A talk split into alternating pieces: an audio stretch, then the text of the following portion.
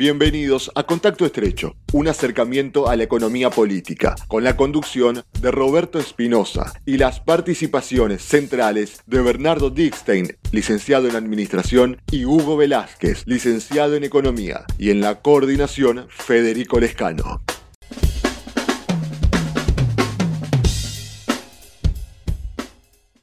Bienvenidos a otra emisión, una emisión especial en este caso de Contacto Estrecho y digo emisión especial porque está con nosotros alguien que hasta hace muy poco estuvo en el Senado de la Nación, entre otras cosas presidiendo nada más ni nada menos la Comisión de Economía del Senado de la Nación. Fue diputado provincial, presidió la Cámara de Diputados y además fue ministro de Economía de la gestión de Jorge Capitanich. Obviamente estoy hablando de Eduardo Aguilar, además, ustedes saben, es eh, docente universitario, catedrático eh, de la carrera de Economía. Eh, Aguilar, Eduardo, muy, pero muy buenos días, ¿cómo le va? Estamos recibiéndolo acá en contacto estrecho. Bien, muy bien, un gusto muchachos, la verdad que, este, bueno, Roberto, Bernardo, Hugo, un gusto estar en contacto con ustedes y para charlar los temas, los temas de siempre, ¿no? los temas del país que, que nos apasionan, así que felicitándolos por este de no, no, no parar en un contexto difícil como es este, pero que bueno, tiene que ayudar a generar estas cosas para, para reflexionar cosas que necesitamos. De, de, su trayectoria en el Senado transcurrió con la gestión, coincidió con la gestión de Mauricio Macri. Eh, y siempre nos preguntamos en este programa, en esta emisión, acerca de si la gestión económica de Mauricio Macri fue, fracaso, fue un fracaso, fracasó, o si verdaderamente fue exitosa, si vinieron a hacer esto. ¿Cuál es su apreciación a propósito de esto? No, yo creo que fracasó. Mira, yo creo en, yo creo en aquello que decía Alfonsín. Este, a ver, yo creo que si, si creemos que alguien quiere destruir al país, no tenemos que ir a elecciones, tenemos que hacer una guerra civil. Alfonsín decía, lo decía esto respecto al menemismo, lo dijo en una convención radical importante, ¿no? Muchachos, a ver, uno tiene que tener la visión de que el adversario piensa distinto, pero quiere tener quiere el bien del país, pero de una perspectiva distinta. Porque si yo creo que el tipo quiere destruir el país, ¿qué sentido tiene que vaya a la elección? Agarrar una escopeta y hagamos una guerra civil directamente, ¿entendés? Me parece que eso de vinieron a hacer esto. Porque vos te podés parar en la vereda de enfrente. Yo no tengo la obligación de decir nada correcto políticamente porque ya ni siquiera sé si estoy en la política o no, ¿no? Pero la verdad es que el gasto social aumentó muchísimo en la era de este, Como siempre participa con nosotros, eh, son parte, son eh, la base del programa, el licenciado en Economía Hugo Velázquez, también el licenciado en Administración Bernardo Dickstein. Eh, buenos días, ¿cómo le va, caballeros? ¿Algo para preguntar? Bueno, bueno. ¿Qué tal? ¿Cómo van? ¿Qué tal? Eh, bueno, vos lo viviste, hay parte del, bueno, del, gobierno este, macrista, lo viviste del Senado. ¿Cómo, ¿Cómo se vivió eso desde el... Bueno, fueron los cuatro años. A mí me tocaron los dos años de Cristina a mí me tocaron los últimos años de Cristina y los cuatro años de claro. ¿cierto?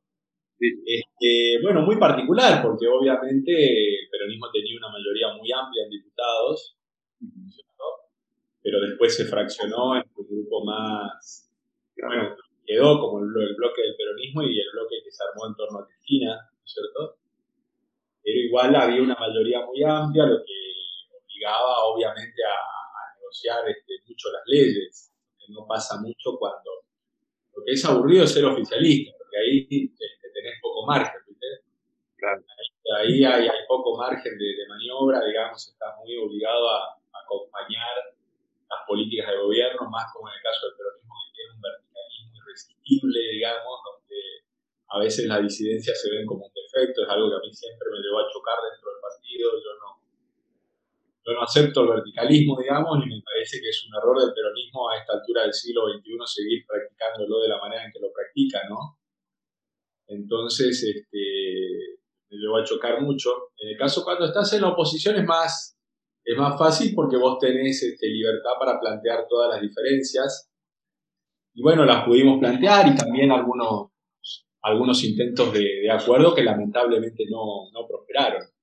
Mira, yo, eh, yo tengo, una visión en particular de que la Argentina no tiene ninguna posibilidad de salir de sus problemas sin acuerdos de muy largo plazo entre los partidos políticos.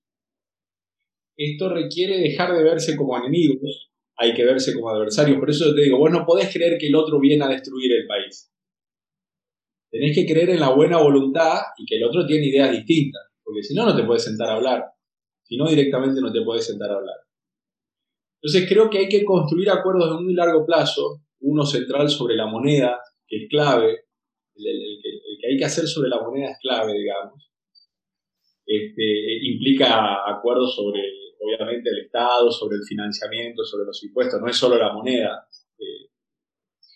y entonces recuerdo que este, a, poco de empezar el gobierno, lo hablé con Miguel Pichetto, yo tenía una muy buena relación con Miguel, este, que me parece un, digamos, un político muy inteligente, por más que obviamente muchas posiciones no la compartimos, pero con una inteligencia muy por arriba del promedio de la dirigencia argentina, de la dirigencia política argentina. Recuerdo haberlo hablado con él, digo, ¿por qué no proponemos al gobierno? Tenemos el bloque de senadores, un muy buen bloque de diputados. ¿Por qué no proponemos un conjunto de acuerdos estructurales? Este, y me reuní con un asesor del presidente, un asesor de Marcos Peña en particular, o sea, con el aval de, de, Miguel en su momento, decir, bueno, yo lo trabajo con los gobernadores, hablamos con la gente del gobierno, y me reuní con gente del gobierno decir, ¿por qué no Estamos hablando de inicio del 2016. Inicio del 2016, para decir. ¿Por qué no tratamos de cerrar un conjunto de acuerdos? Nosotros ponemos el, apoyo del bloque de senadores y a ver si se pueden generar, por ejemplo, respecto a 30 proyectos que desarrollen las distintas regiones de la Argentina, algún acuerdo respecto de la política monetaria, algún acuerdo... Y bueno, lo que pasa es que los gobiernos siempre que están en su fase ascendente, viste, tienen muy poca disposición. Eh, básicamente lo que me respondió el asesor es, mira, lo voy a hablar con Marcos, lo habló con Marcos Peña en su momento, y me dijo, mira, la verdad es esta, a ver, vamos a ser sinceros, este, la, mitad la mitad del gobierno cree que hay que llegar a acuerdos con el peronismo, y la mitad del gobierno cree que es el momento de tratar de terminar con el peronismo. Y no está claro cuál prevalece en este momento, de manera que no estamos en condiciones de acuerdo. Bueno, y así pasó otra oportunidad de las miles que perdió el país en, estos años, ¿no es cierto? Eh, lamentablemente, la Argentina no puede resolver sus problemas por acuerdo, los termina resolviendo por colapsos. Hmm. Eh, y a este lo va a resolver otra vez. A este lo va a resolver por colapso. El tema es que cada colapso nos deja 10 o 15% más de pobreza estructural. Pero es tanta la eh, miopía de la dirigencia política, de la gran dirigencia política argentina. Te estoy hablando de Cristina, te estoy hablando de Macri, te estoy hablando de Carrió. Tanta la incapacidad para este, tener un sentido de la historia argentina que te indique que no vas a poder construir una, una hegemonía en el país, que ningún grupo va a poder construir una hegemonía en el país. Este, venimos de los escritos de O'Donnell, de Portantiero, de Juan Carlos Torres, van decir, mira, no se puede construir una hegemonía en la Argentina, no se puede gobernar solo en la Argentina. Y resulta que nos gobierna gente que parece que nunca leyó un paper, ¿viste? Y, sueñan con construir el PRI mexicano que gobierne 70 años, van por todo y se quedan por, con nada, porque en Argentina siempre el que, va, el que va por todo se queda con nada. Pero en el medio hay un colapso que te deja 10% más de pobreza estructural, 10% más de pobreza estructural, y así vamos, es la verdad, un país que tiene crisis profundísima y una dirigencia política de cuarta categoría, esa es la verdad. Eduardo, justamente la mencionaste a Cristina Fernández y en estos días había propuesto justamente para resolver la problemática de la moneda un gran acuerdo, un gran acuerdo sectorial. Eh, ¿Qué pensás a propósito de esa proposición de la vicepresidenta Cristina Fernández? ¿Vos leíste la carta de Cristina? Y bueno, la carta de Cristina es, bueno, tendríamos que tratar de hacer un acuerdo con estos empresarios corruptos jugadores de guita. Tendríamos que tratar de hacer un acuerdo con estos medios mentirosos que tratan de meterme presa y tendríamos que tratar de hacer un acuerdo con la oposición que fundó, el país. O sea, antes de proponerte el acuerdo te está escupiendo la cara. O sea, no hay ninguna voluntad de acuerdo de parte de Cristina. Me parece que el objetivo de la carta fue simplemente decir, miren, la decisión es la toma el presidente Alberto Fernández y si esto va mal se va a tener que hacer cargo solo. Fue una, eh, fue una carta en la que le soltó la mano a Alberto. Acuerdo ese es un verso, porque vos no podés tratar de proponer un acuerdo donde yo empiezo insultándote. Pero eh, la verdad es que cualquiera que la conoce a Cristina en su pensamiento, sabe que ella piensa eso, ¿no es cierto? Es una, visión súper antagónica de la política donde este, eh, hay que tratar de construir una hegemonía que nos permita gobernar 40 años si es posible, este, contra Sparrings, eh, que gobierne, no que gobierne ni siquiera el peronismo, que gobierne los incondicionales, y puede ser después Máximo, después Axel, y después será el hijo de Axel, ¿viste? Eh, o sea, es una concepción que me parece totalmente destructiva para, para el país y tiene mucho que ver con mi, con mi alejamiento de, este, también institucional, por decirlo así, del peronismo, por más que sigo siendo afiliado, pero me parece una concepción destructiva para el país. No, yo quería mechar un poco algunas cosas de lo que decía Eduardo.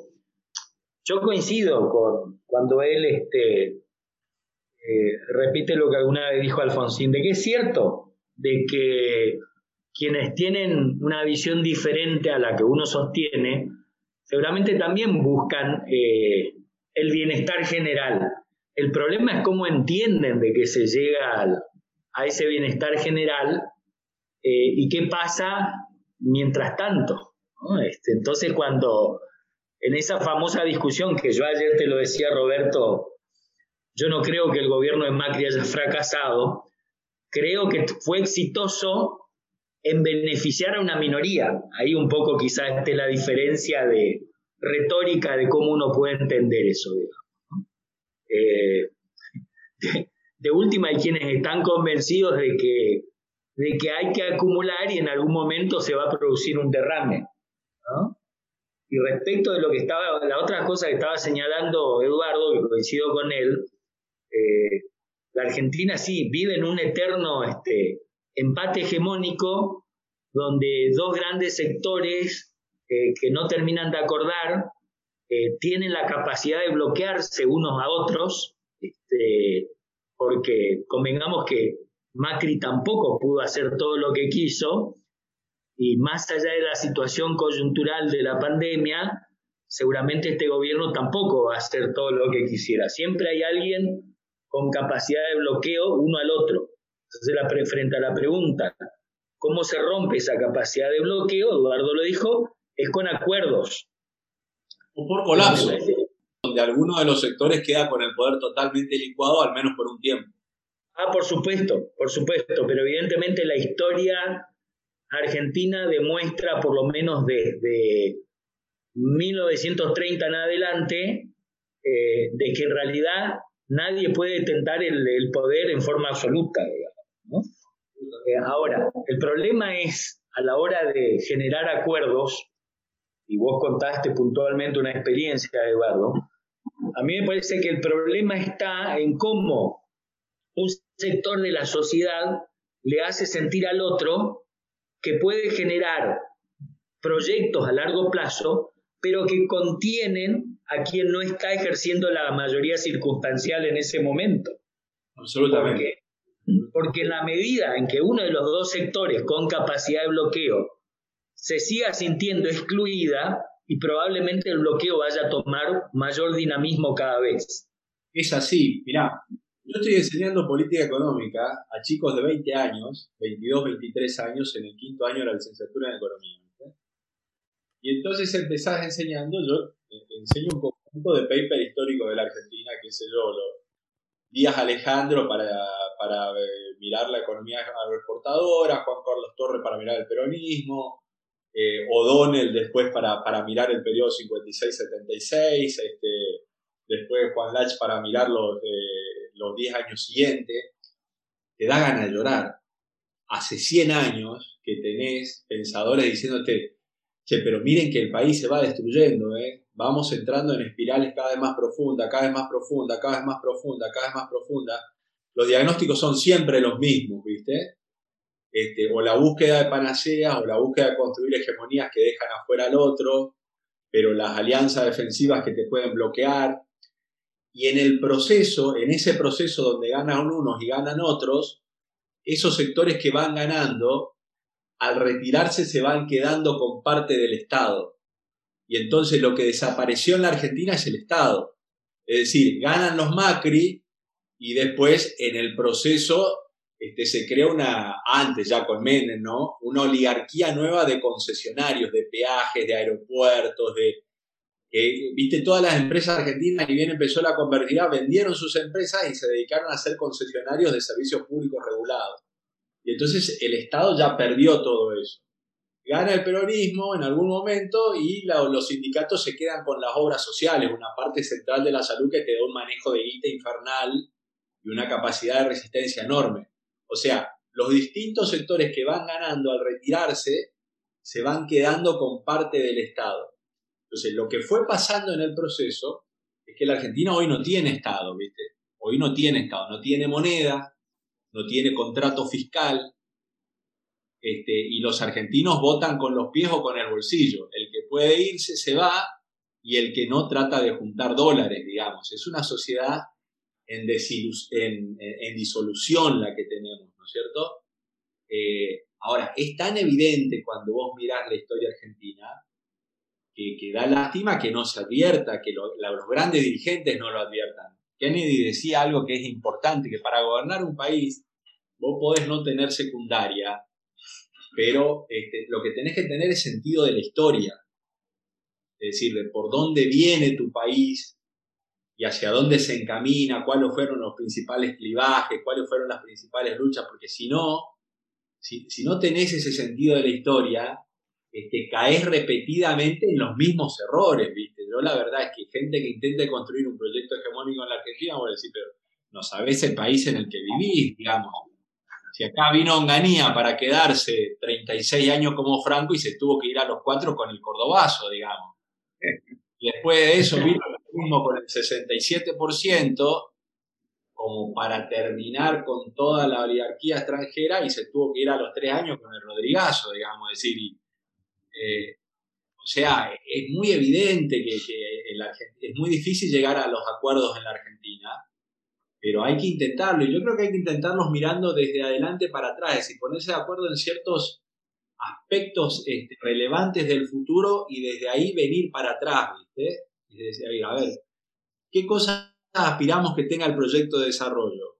¿Qué inversiones? Bueno, entonces necesita estabilidad de la moneda. Eh, necesitamos que el, Banco Central deje de financiar al, al, Estado. No lo va a hacer en cuatro o cinco años. Pongámonos un plan de cinco años acordado por todos los partidos para equilibrar el presupuesto. Este, eso solo sería una señal que mañana te hace bajar el dólar a 100 pesos pero parece que acordar en la, democracia mediática eh, es una forma de traición, ¿viste? Así te lo hacen sentir.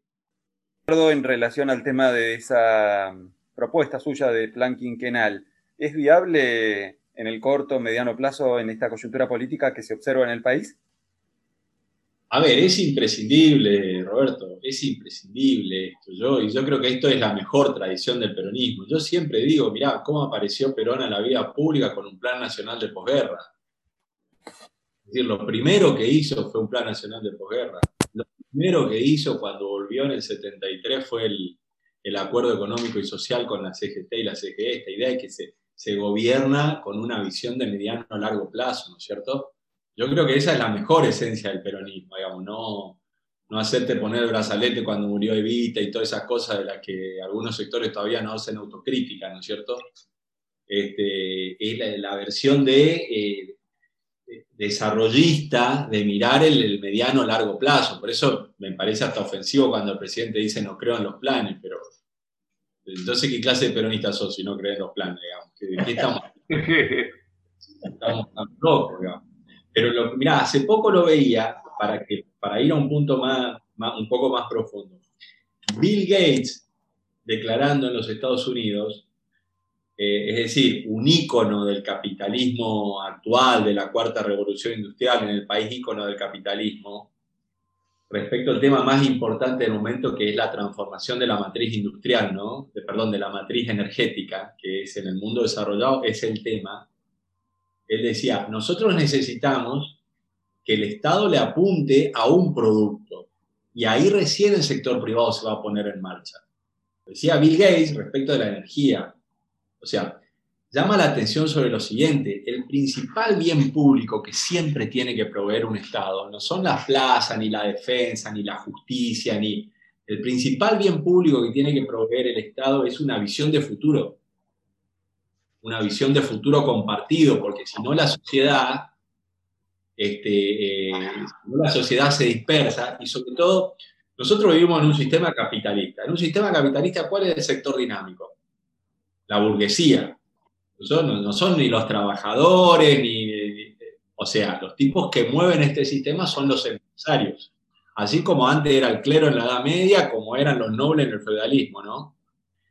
Y a la burguesía, si vos no le das un plan, este, nichos de rentabilidad, incentivos para que inviertan en cosas que vos crees centrales para el país, ¿Y a qué se dedican? Y se dedican a ganar guita a corto plazo y de la manera más fácil posible o a tratar de sacarte concesiones del Estado. Entonces vos para orientar al sector dinámico de un sistema capitalista, en la Argentina o en cualquier país del mundo, tenés que darle una dirección, ¿no es cierto? Es imprescindible eso. Ahora, si es factible en la Argentina actual, este, yo lo veo eh, eh, en la Argentina de, los Macri, los Patricia Burrich, de Lita Carrió y los Cristina Kirchner, yo lo veo muy difícil. Querés que te diga la verdad, lo veo muy difícil. Eh, tiene mucho que ver con el hecho de que no esté en política, ¿viste? Este, me, han invitado recurrentemente a asumir cargos en, gobiernos, acá en el gobierno de Chaco básicamente, pero no, no, no, no veo que, estén dadas las condiciones para que el país avance en la dirección que yo creo que tiene que avanzar y entonces no, no, no, veo mucho sentido de participar de proyectos políticos en, ese marco, ¿no? Pero hay que, hay que intentarlo, hay que intentarlo. No, me hace acordar algo que planteaba Ronald Reagan, numen del neoliberalismo, que decía que Estados Unidos era la economía planificada más grande del mundo. Todavía estaban en la discusión este-oeste. ¿eh? Por supuesto. Este, yo siempre le invito a los alumnos, ¿viste? A que lean. Hay una biografía de Steve Jobs, que es de Walter Isaacson, donde Steve Jobs dice básicamente, mira, y Apple en gran medida es un producto del Estado, es un producto estatal. Este, nosotros no hubiéramos podido, no hubiéramos podido desarrollar todo lo que desarrollamos sin el inmenso gasto militar público, eh, perdón, sin el inmenso gasto público en tecnología militar que se dio en los Estados Unidos después de la guerra, que generó las bases para lo que fue después la revolución de la informática. Después aparecieron los tallercitos de Steve Jobs y de, Bill Gates, Pero había ingenieros por todas partes, empresas fabricando semiconductores. Eh, que no se entienda esto, o sea, que el país hoy, no el país, el mundo se mueve en base a, a la tecnología. Lo que mueve al mundo es este, el avance tecnológico, ¿no? Nosotros corremos de atrás esa carrera, no somos fronteras, sino que somos seguidores de eso. Somos lo que era hace 30 años Corea, ¿viste? Este, somos, tenemos que ser copiadores eso te requiere armar un sistema de ciencia y técnica y un sistema educativo acorde. Eso quiere decir que vos tenés que hacer lo que hicieron los tipos, es decir, agarrar y mandar cientos de tipos a estudiar al MIT ingeniería para que vengan, aceptar inversión extranjera, pero tenés que decir, che, tenés que tener proveedores locales y vamos a desarmar el producto, porque en 20 años yo tengo que estar este, produciendo esto y tratar de estar en la frontera, ¿no es cierto? Es decir, el caso japonés, Toyota, que era una empresa que fabricaba este, hilanderas textiles. Pero los tipos agarraron el, el MITI japonés, el Ministerio de Industria y Comercio Internacional, dijeron, a ver, en los 60 juntaron el Estado, Japón te estoy hablando, ¿no? El Estado y los principales sectores industriales. Hagamos un gran esfuerzo de investigación. ¿Cuáles van a ser los sectores dominantes del futuro? Electrónica y automóviles. Bueno, ahora nos ponemos a eso. ¿Qué domina Japón? Electrónica y automóviles. Este, es tan clara la experiencia internacional, ¿viste? Eh, respecto de esto, pero no, sé, no hay, cuesta mucho que se, la, que se la pueda leer en la Argentina y te lo digo estando adentro, habiendo participado de 1.500 reuniones de gabinete, reuniones de senadores, reuniones de senadores con, este, con gabinetes nacionales, este, realmente cuesta mucho porque los intereses son de muy corto plazo, ¿no? Una, pildorita. Eh, a raíz de esto que vos comentabas de por ejemplo, Eduardo, ayer o anteayer estaba escuchando un discurso de Íñigo Errejón en las Cortes Españolas, o sea, en su Cámara de Diputados, y él mostraba un iPhone, eh, o sea, lo que estaba haciendo era una defensa del sector público, pero empezó a descomponer cada una de las partes de un iPhone y demostró cómo cada una de esas partes tuvieron origen en organismos públicos de Estados Unidos.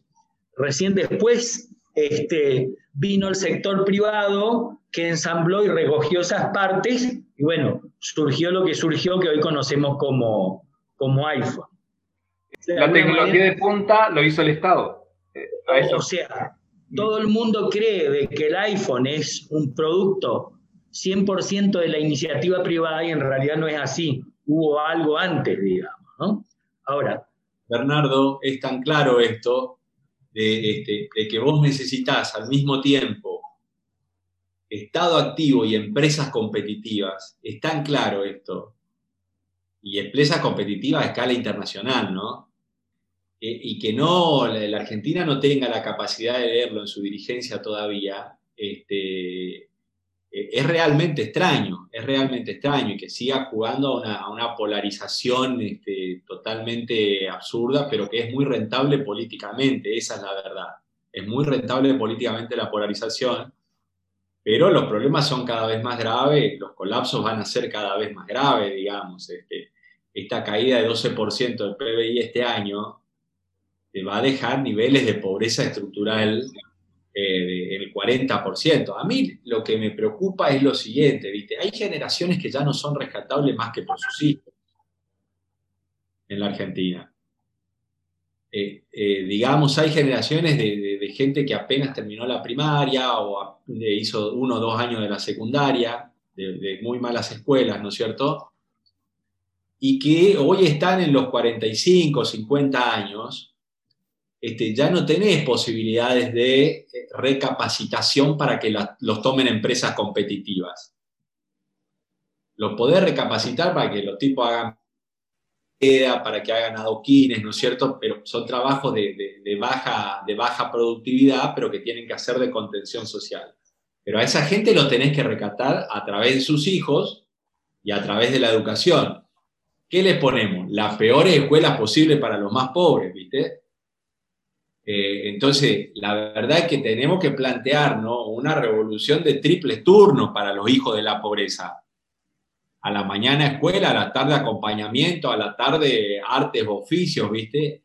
Algo así, porque si no, esta sociedad se va convirtiendo en el remedio de una sociedad en guetos, ¿viste? Hay una sociedad argentina que mira Netflix, que conoce de memoria Nueva York, Londres, este, y está en esa cultura y que viaja cuando puede, y está en sus guetos de barrios privados, y hay otra sociedad argentina que está en sus guetos de Villa Miseria, que escucha cumbia villera, este, que hace tres o cuatro generaciones los padres no trabajan, y entonces esto ya no es una sociedad, esto ya no es una sociedad, son, son guetos que se fueron, eh, se fue generando una brecha cultural mucho peor que la económica, porque este, va a costar muchísimo rearmarla, a este país va a costar muchísimo rearmarlo realmente, si en algún momento este, se da la oportunidad, que, hay que pelear para que se dé, obviamente.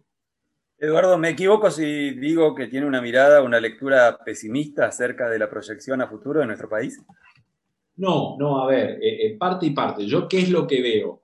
Eh, todo conocimiento agrega dolor, como dice, ¿no? Es mejor ignorar las cosas. hay una frase famosa que dice así, digamos, el que, que aporta conocimiento aporta dolor, digamos. Este. Yo tengo mucho conocimiento del, funcionamiento económico del país, de su historia, y tengo mucho conocimiento de adentro del, funcionamiento de la política. Entonces yo veo, veo, una brecha enorme entre la profundidad de los problemas y el funcionamiento de la política. Y el funcionamiento de la dirigencia. O sea, yo sé que así como vamos, esta dirigencia política no tiene chance de arreglar esos problemas. Ahora, no soy optimista, eh, digamos, eh, de manera ingenua. Soy optimista, creo que en el sentido que creo que el futuro no está escrito, de que hay que dar la pelea para, ¿cómo es? Este, para tratar de cambiarlo. ¿Hace cuánto venimos, hasta hace poco, otra vez dual de esta idea de estamos condenados al éxito, estamos condenados al éxito? Son todas tonterías. Yo lo ponía hace poco en redes sociales. Este, la Argentina es el país 40 del mundo en recursos naturales, ¿cierto? 40 del mundo en recursos naturales. Y hice una pregunta en Facebook, che, ¿usted cómo, qué, nivel cree que ocupamos en términos de recursos naturales en el mundo? Primero, segundo, tercero, décimo, te dice la gente, porque estamos convencidos que somos ricos, lo que decía Gino Germani a mitad de los 50, ¿no? Esta idea de que somos ricos en recursos naturales y que en consecuencia una cosecha nos salva. La verdad es que el Banco Mundial evalúa los datos, somos el país 40 del mundo en recursos naturales. Somos menos del 0,5% del comercio internacional, pero estamos convencidos que el mundo nos quiere fundir, nos quiere hacer daño, y la verdad es que si mañana nos hundimos en el Atlántico, este, nadie se entera porque somos el 0,5% del comercio internacional. Entonces, hay que hacer un gran esfuerzo de reconstrucción en este país, pero no, no es fácil, no es fácil porque la economía se acostumbró, la sociedad se acostumbró a expectativas muy altas. Es como si vos te vas al Chaco, yo siempre, para, para llevarte a la, realidad chaqueña. Es como si vos te vas al Chaco. Eh, el Chaco la verdad es que tiene el Estado fundido, absolutamente fundido, en las distintas dimensiones del Estado, ¿no? Financiera, porque tenés toda la guita puesta en salarios públicos, organizativa, porque adentro no tenés democracia beberiana que te ayude a implementar políticas públicas, este, en la dimensión informativa, porque no hay información, este, a veces ni siquiera hay datos, o sea, donde vos lo mires tenés un estado arrasado, ¿no? Y sin embargo, este, vos hablás con cualquiera de los sectores del Chaco y todos los sectores están esperando su reparación histórica. Hablás con los maestros y los tipos están esperando la reparación histórica. los médicos, los enfermeros, los que no pasaron a planta, los agricultores, entonces, y frente a eso vos tenés un Estado fundido. ¿Qué es lo que veo que hacemos en la campaña? Vos vas y le cantás a cada uno su canción y después llegás al gobierno y obviamente generás una nueva decepción. Capitaniches tiene suerte de que le tocó la pandemia, digamos. Porque cuando la casa se está incendiando, nadie se fija que la heladera está vacía porque si no, este, en serio le iba a tener que cumplir la cláusula de gatillo a los maestros, es incumplible. Y al mismo tiempo se le iba a tener que cumplir a los médicos, y tampoco se puede.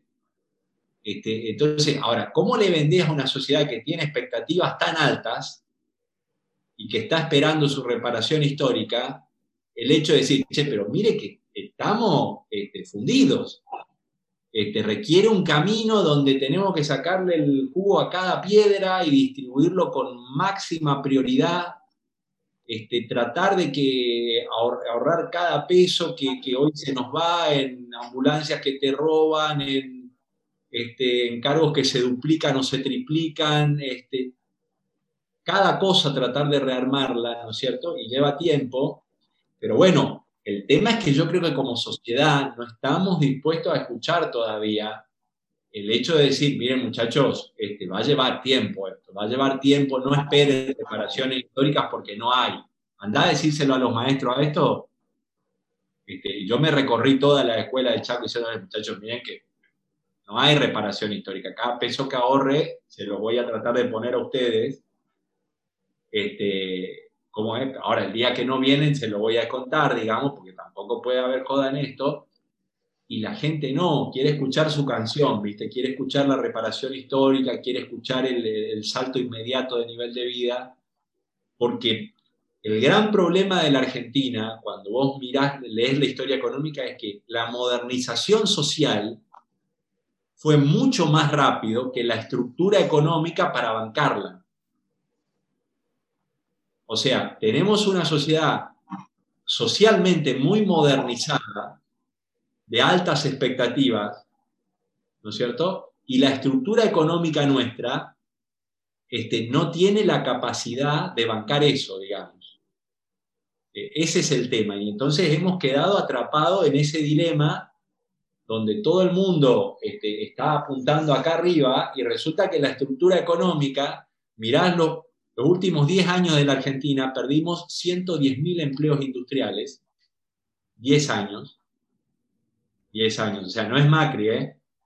En los últimos 10 años de la Argentina perdimos 110.000 empleos industriales, la mitad por lo menos con Macri, pero venimos perdiendo 110.000 empleos industriales.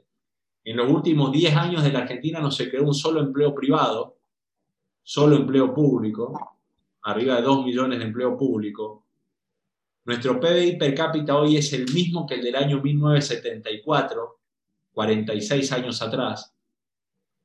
Pero si vos tomás la, canasta actual del INDEC, que es una canasta más exigente, la pobreza del 74 era 10%, hoy es, hoy es 50% y la distribución del ingreso obviamente es muchísimo peor.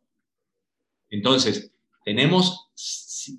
Hace poco terminaba de leer un libro de Sturzenegger, mirá si tenés liberal o neoliberal, como lo quieras llamar en la Argentina, ¿no es cierto? Este, Federico Sturzenegger, que fue presidente del Banco Central, yo estuve con él eh, cuando, cuando integraba la Comisión de Economía, mucha este, discusión en el sentido de decir, el plan económico que ustedes están queriendo hacer de target de inflación nunca se hizo en ningún lugar del mundo cuando tenés que devaluar y actualizar las tarifas un 100%, porque no lo vas a poder hacer este, no lo vas a poder hacer, te va a requerir tasa de interés que terminan generando una bicicleta financiera. Bueno, lo que les pasó a los tipos, ¿no?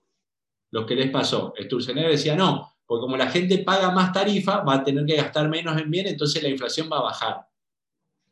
No, mentira, ¿qué va a bajar, viejo? No es así en la Argentina. Y te estoy hablando de un tipo de altísima formación, ¿no es cierto? Bueno, Sturzenegger, eh, uno de los últimos libros que escribió, que, ¿te acordás cuando Lorenzino dijo eso de no me, eh, yo me quiero ir, no sé qué. quiero ir. Sí, eh, escribió un libro que se llamaba Yo no me quiero ir.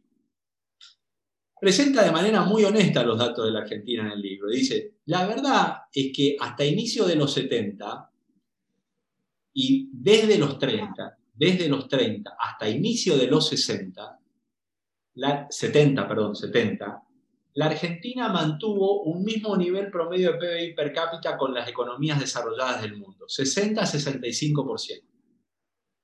Desde los 30 a inicio de los 60. ¿No es cierto? 70, perdón, 70, 40 años, 40 años. 60-65% en Nueva Zelanda, Australia, los Estados Unidos, digamos, Desde el 75 en adelante se inicia un derrumbe de la Argentina que hace que hoy tengamos el 13% del PBI de Australia, cuando teníamos el 65% del PBI de Australia. Hoy tenemos el 13% del PBI de Australia. Si crecemos al ritmo que la Argentina vino creciendo en los últimos 40 años, que es 1,7 anual per cápita, dentro de 99 años vamos a poder vivir como viven los australianos hoy. O sea, la Argentina necesita crecer 4 o 5% per cápita para decir, en, en 20 años vamos a vivir más o menos como viven los españoles hoy, por decirte una cosa así. No vamos a Australia, que es un país tercero o cuarto del mundo, digamos. Como viven los europeos pobres, España, Portugal, necesitas crecer al 4 o 5% per cápita durante 20, 30 años. Ahora, en los últimos 10 años vos mirás la Argentina y es la nueva década perdida de la Argentina, la de los 80 y esta. En los últimos 10 años el crecimiento acumulado suma cero. 2010, 2020, crecimiento acumulado cero.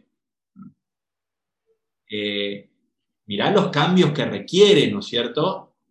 ¿De qué estamos hablando en la Argentina? Si lo movemos al juez tal o cual. Este, no estamos hablando de nada de esto, no estamos hablando de nada que tenga que ver con futuro, no estamos hablando de nada que tenga que... Yo te digo, estoy un poco al margen de la política, pero salgo tranquilo a la calle con la frente en alto porque me daría vergüenza salir a la calle siendo político en este momento, realmente. Eduardo, y este problema que describe, eh, ¿considera que la dirigencia política que decide, que tiene poder en la actualidad, tanto ahora como durante la gestión de Mauricio Macri, es consciente acerca de esa problemática? ¿Fue consciente de esa problemática que describe? No, yo creo que la verdad me parece que creen, este, hay mucha tendencia a creer en las soluciones mágicas. Esto de Macri, que porque vengo yo veo al otro día del cepo van a llover este, inversiones, ¿viste?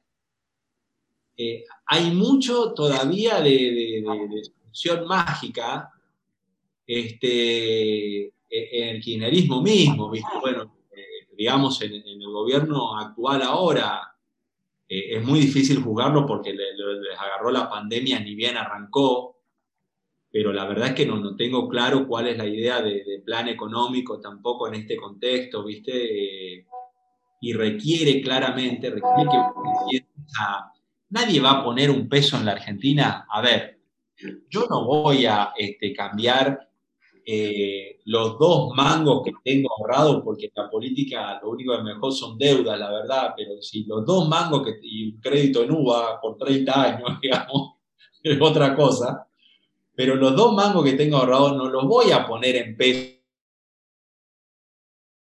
porque los diga Alberto Fernández, porque los diga Guzmán. Ahora, si hay un acuerdo que vos ves serio en la dirigencia argentina, eh, si hay eh, un proyecto eh, realista, serio, y con el tiempo lo empezás a pensar. Ayer tuve en clase de política económica, le mostraba los datos a los alumnos. En los últimos 60 años, para que ustedes tengan una referencia, 60 años, la tasa de inflación le ganó a los plazos fijos en la Argentina en 53 de los últimos 60 años por un promedio anual del 20%. O sea, si vos ponés un plazo fijo en la Argentina, en los últimos 60 años, todos los años en promedio, salvo 7 años, 53 de los 60, perdías 20% de poder adquisitivo. Consecuentemente, hoy no tenemos moneda. Este, entonces no podés financiar. Todos los países hicieron un esfuerzo de 6, 7 puntos del producto para reactivar la economía en este contexto, la Argentina, con todo el verso que tenés los carteles pegados en la calle de le pagamos la mitad del sueldo a fulano, a Juan Pérez y a Doña María, la verdad es que puso dos puntos del producto para ayudar a reactivar la economía. Pero es lo que hubiera podido poner vos, lo que hubiera podido poner yo, porque como no tenés mercado de capitales en pesos, como no tenés la posibilidad de que el Banco Central te financie de manera no inflacionaria, tampoco tenés la chance de políticas anticíclicas. Entonces, Chile puso 7-8% del producto para ayudar a reactivar. Ni te cuento los países europeos. Nosotros pusimos dos puntos del producto. ¿Qué ayudamos a reactivar? Y nada, va a caer 12% la economía. Pero es el Estado que hay hoy, es el Estado que no tiene moneda, ¿viste? Entonces, este, ¿cómo reconstruís el contrato monetario? Comparto lo que vos decís. Eh, de cuánto, aún con todo el ruido que se hizo, ruido mediático, cuánto, cuántos puntos del PBI aportó la Argentina y cuánto, sin ir muy lejos, Chile, Brasil, Perú inclusive. Ahora, uno lee, eh, por ejemplo, cierto informe o ve comentarios en las redes sociales. Por un lado, es cierto, es, un dato cierto de que el Estado aportó poco, yo muchas veces le decía acá a Hugo, a Roberto, a Federico, que la intervención del Estado en esta coyuntura fue insuficiente y tardía encima. Con lo cual, es doblemente perniciosa, por llamarlo de alguna manera, más allá de que peor hubiese sido nada. Ahora. En la implementación. Exacto. Ahora, vos lees algunos comentarios, algunas posturas claramente inducida por la oposición y resulta que te arman un escándalo por esos dos puntos que aportó el Estado, que claramente es mayoritariamente, si no en su totalidad, es financiamiento del, del Banco Central al Tesoro, hablando bien y pronto, emisión. Entonces, cuando en Europa se emitió sin ningún tipo de prurito, sin vergüenza. Resulta que acá están haciendo escándalo por una, por una intervención del Estado que fue escasa. Perdón, Hugo, votaba por decir algo. No, este, ¿y cómo, cómo ves, este, si, lo pensamos desde un FODA, cómo ves las oportunidades de la crisis? Mira, a ver, quiero decir algo primero sobre lo anterior. Eh, vos, Bernardo, lo sabés bien, Roberto, Hugo. Lamentablemente vivimos en este mundo de redes sociales, ¿no? Pero bueno, las redes sociales eh, eh, es, gente que está este, llena de ideología y vacía de biblioteca, digamos. Entonces, este, ¿cuál es el valor que tiene la discusión ahí, viste? O sea, hay gente que repite mensajes, copia memes que le bajan de alguna parte. Este, eh, yo creo que hay que hacer el esfuerzo de discutir siempre con la, con la mejor versión del adversario. Hay que hacer el esfuerzo de discutir con la mejor versión del adversario porque ahí es donde está más la chance del acuerdo, ¿no? En redes sociales encontrás cualquier cosa, qué sé yo.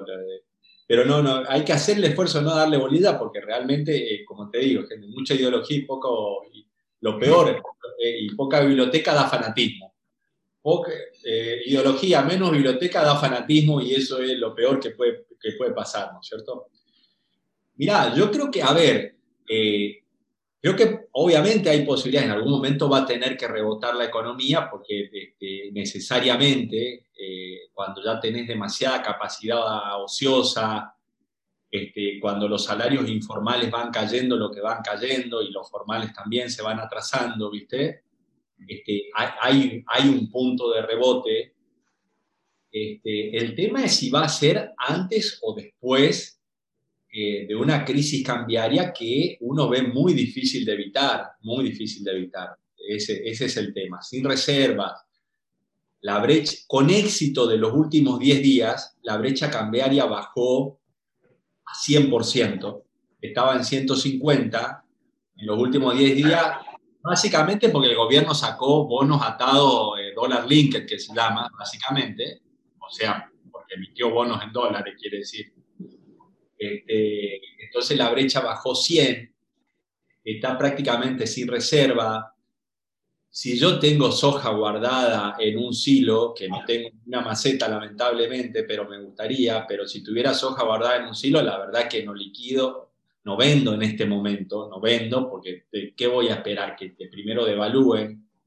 Si soy un importador y tengo que comprar máquinas, trato de adelantar las compras todo lo que se pueda.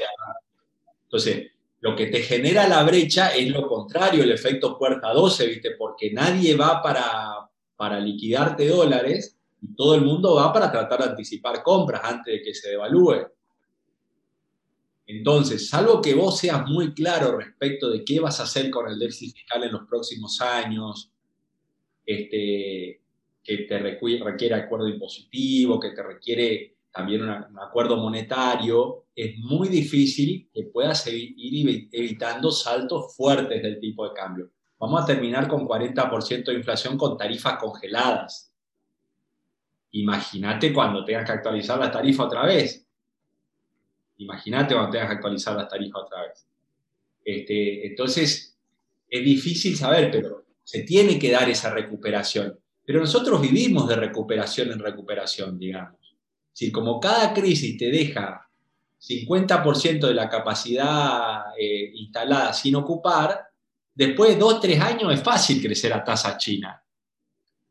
El tema es cuando se ya estás ahí, eh, ya ocupaste lo que tenés, eh, eso no es crecimiento, eso es recuperación. El tema es cuando ya estás cerca del límite de capacidad instalada y hay que empezar a invertir en la Argentina y, la tasa de inversión, no en construcciones, ¿eh? porque la inversión en construcciones, la inversión residencial, no levanta la productividad.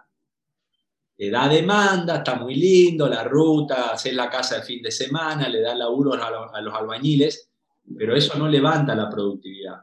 La inversión en maquinarias y equipos en este momento en la Argentina es 2-3% del producto. Y esas son las perspectivas reales de crecimiento sostenible de la Argentina. Después te podés recuperar unos años, ¿viste? Porque obviamente las fábricas están desocupadas. Pero crecer, crecer, para darle laburo a, a, las generaciones nuevas que se van incorporando y todo lo demás, requiere que vos inviertas 10 o 12 puntos del producto en tornos, en tornos, en maquinarias, en equipos, en, no en construirte la casa de fin de semana. Eso es demanda nomás, pero no, eso no es productividad futura que te permite incorporar tecnología, que te permite... Ahora, para esto el Estado tiene que dar una previsibilidad que en este contexto, ¿cómo hacer? Digamos, ¿quién pone un peso en la Argentina hoy? Es muy difícil hacerlo, ¿no? Entonces, hay que dar la pelea desde tratar de construir consensos. El tema es que lo que aparece es que la política mediática, llegada el momento de la elección, se termina comiendo a los medios, se termina comiendo a, las, a las ideas centrales en favor de las ideas polarizadoras, ¿viste? Y ahí está la dificultad, ahí está la dificultad que hay que tratar de, vencer, ¿no? Eduardo, habitualmente se lo escucha en los últimos tiempos al gobernador Jorge Capitanich eh, sostener que la reactivación económica viene de la mano de, la agroindustria. Es posible, es viable, es una cuestión retórica, pero que todavía no se plasma en hechos ese mensaje del gobernador. Bueno, a ver, ese sector que siempre este, en la Argentina es una cosa muy, muy distinta. Mira, te digo una cosa. Eh, hay una de las cosas en las que cierto sector del peronismo atrasa 50 años en la Argentina. Este, sobre todo cuando cree que este, el, agro sigue siendo la oligarquía de Victorio Campo que viajaba a Europa con, la vaca para tener la leche disponible allá, ¿viste? Y la verdad es que el agro se transformó porque ya la, más allá, esto no quiere decir legitimar el reparto corrupto y arbitrario de las tierras en Argentina, no, no, no quiere decir nada de todo eso, ¿no? Pero se transformó como producto de la herencia, las divisiones y todo lo demás, se transformó en el agrobusiness que pedía Guillermo O'Donnell en, los 70, es decir, tuvo un salto de productividad en los 90 que lo llevó de 50 millones de toneladas a los 100 millones de toneladas en lo que está hoy. Y si el Estado le pusiera al agro la posibilidad de decir, che, muchacho, hay esta logística, eh, hay esta logística portuaria, este, los impuestos van a ser así a futuro, de 100 millones de toneladas puede pasar a 150 millones de toneladas exportables. Más lo que podés hacer en litio. La Argentina tiene tres veces los recursos minerales de Chile y exporta un tercio de, la minería de Chile. Pero eso requiere inversiones largas. Vaca muerta, olvídate, con el precio del petróleo que está ahora, digamos, con el precio del barril en 36 dólares, vaca muerta está recontra muerta, digamos. O sea, eh, eso de ahí no van a salir los dólares, pero vos podés armar algo en torno, eh, tenés que entender que el, campo no es tu enemigo, o sea, si vos vas a gobernar la Argentina contra el campo, que es el, sector dinámico, el campo es nuestro Silicon Valley. Si vos mirás, este, miren los programas agrícolas, los tipos con drones Estoy hablando de tipos de 500, 600, 700 hectáreas. Los tipos con drones este, se fijan la humedad del, suelo y ahí ve a ver si tienen que tirar más o menos semilla, más o menos fungicida. O sea, hicieron una revolución tecnológica realmente, ¿no? Que si el Estado se puede sentar con ellos, este, encima pasó algo interesante en la Argentina. La principal exportación ya no es trigo y soja, entonces ya no hay tanta esa oposición entre salario real y campo, donde si el tipo exportaba más, los obreros eran más pobres, porque ahora exportamos soja sobre todo. Entonces se rompió esa dicotomía que dio lugar a tantos, tantos quilombos, en la, con perdón de la palabra, tantos conflictos en la Argentina, ¿no es cierto? Entonces, pero si vos lo pensás en términos de, eh, de, ese campo, de lo que puede hacer la minería, de lo que pueden hacer los servicios de exportación de software, donde tenemos ventajas comparativas, digamos, importantes, porque se forma gente se forman empresas de tres pibes en la, en la UTN que venden software a los Estados Unidos. Eso pasa, digamos, en la Argentina, digamos. Entonces, este, eh, la Argentina puede intentar una salida y tratar de insertarse en la globalización con algún proyecto. No a la SPER, digamos, donde decir, che, eh, arrasar toda la industria, te este, vamos a exportar soja, total la tierra es plana. Yo soy de los que cree en el modelo centro-periferia de la CEPAL de los 50, digamos. Hay un centro del mundo que tiene las multinacionales, las tecnologías y todo lo demás, eh, y hay una periferia del mundo que va atrás, a la que le cuesta captar la tecnología, salvo que arma sistemas muy específicos como Corea, digamos, le cuesta captar la tecnología, le cuesta captar las inversiones. Si no tiene proyecto, la globalización te, pasa por arriba. Si tenés proyecto, podés tratar de sumarte a ese, a ese tren con relativos grados de autonomía, este, de, soberanía en la toma de decisiones. Este, yo creo en eso, ¿viste? Si, si querés es más Ferrer, una cosa así, donde no es vivir con nuestro, pero es sumarte con autarquía a la globalización. Eduardo, lamentablemente se terminó el tiempo, así que agradecidos enormemente por la deferencia de atendernos. No, no, al contrario. Eh, muchas gracias por el contacto. y sobre todo por poner en discusión estos temas. Eh, hay que hacer, este, hay que discutir estos temas, hay que obligar a la dirigencia política a discutir estos temas. Lamentablemente los niveles de, razonamiento que tiene sobre el largo plazo la dirigencia política son escasos. Entonces, hay que obligarlos a discutir estos temas, ¿viste? Y que haya espacio donde se pueda hacer, me parece que es un aporte muy valioso que se lo reconozco